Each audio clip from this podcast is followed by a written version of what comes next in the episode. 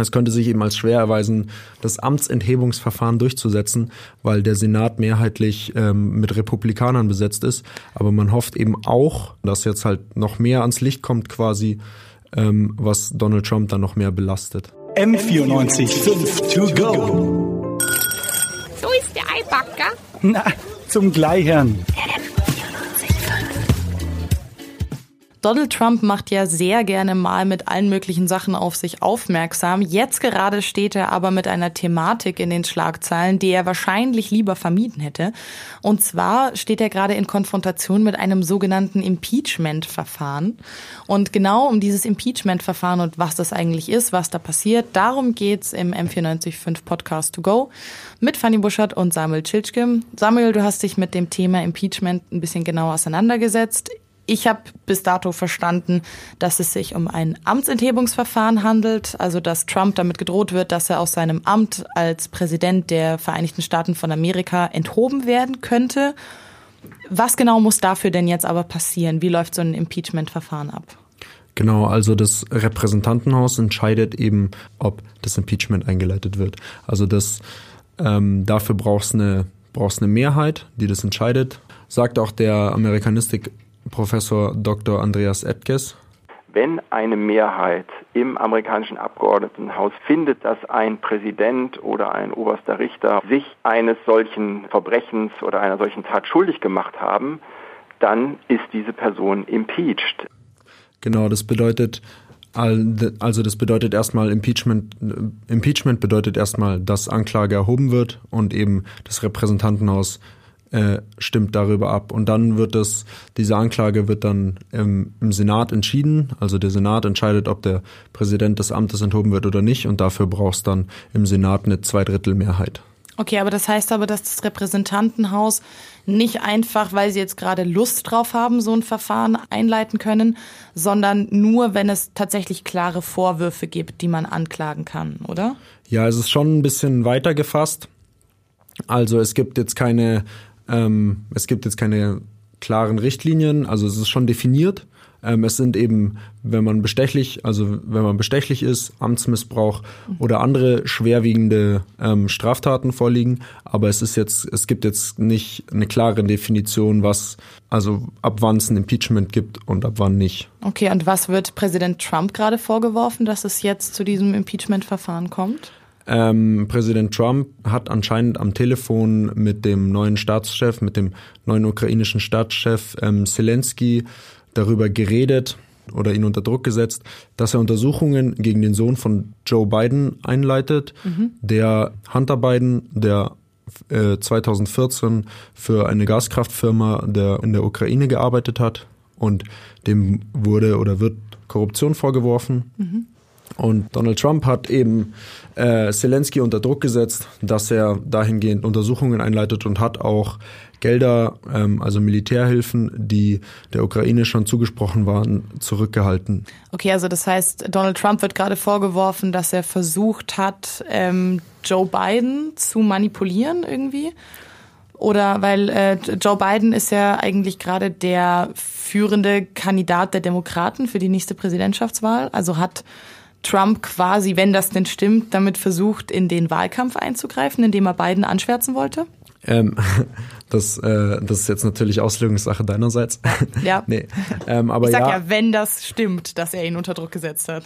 Ja, er hat auf jeden Fall versucht, ähm, Joe Biden unter Druck zu setzen oder halt auch in einem schlechten Licht darzustellen, dadurch, dass er eben, äh, dass er, also dadurch, dass er äh, eben Ermittlungen gegen seinen Sohn einleitet Gibt es denn da irgendwie Beweise für? Ich meine, wenn da ein Telefonat stattgefunden hat, ähm, kann man doch davon ausgehen, dass das vielleicht aufgezeichnet wurde. Kann Trump sich da irgendwie verteidigen? Weil ich gehe mal davon aus, dass er behauptet, dass die Vorwürfe nicht stimmen.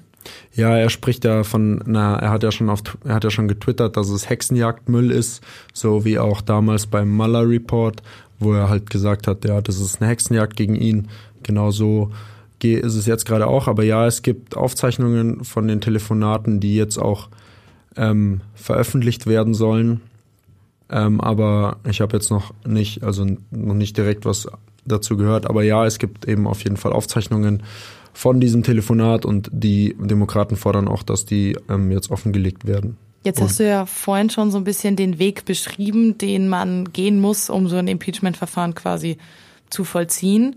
Äh, an welchem Punkt befinden wir uns denn jetzt gerade in den USA? Hat das Repräsentantenhaus schon über die Vorwürfe abgestimmt? Ist das Ganze schon im Senat oder sind wir noch ganz am Anfang? Wo, wo befindet sich die USA denn da gerade? Nee, also es ist noch ganz am Anfang. Ähm, es soll, also das unter das Repräsentantenhaus das Repräsentantenhaus leitet jetzt die Untersuchungen ein oder beziehungsweise ja genau leitet jetzt die Untersuchungen ein und hofft eben auch dadurch ähm, also es könnte sich eben als schwer erweisen, das Amtsenthebungsverfahren durchzusetzen, weil der Senat mehrheitlich ähm, mit Republikanern besetzt ist.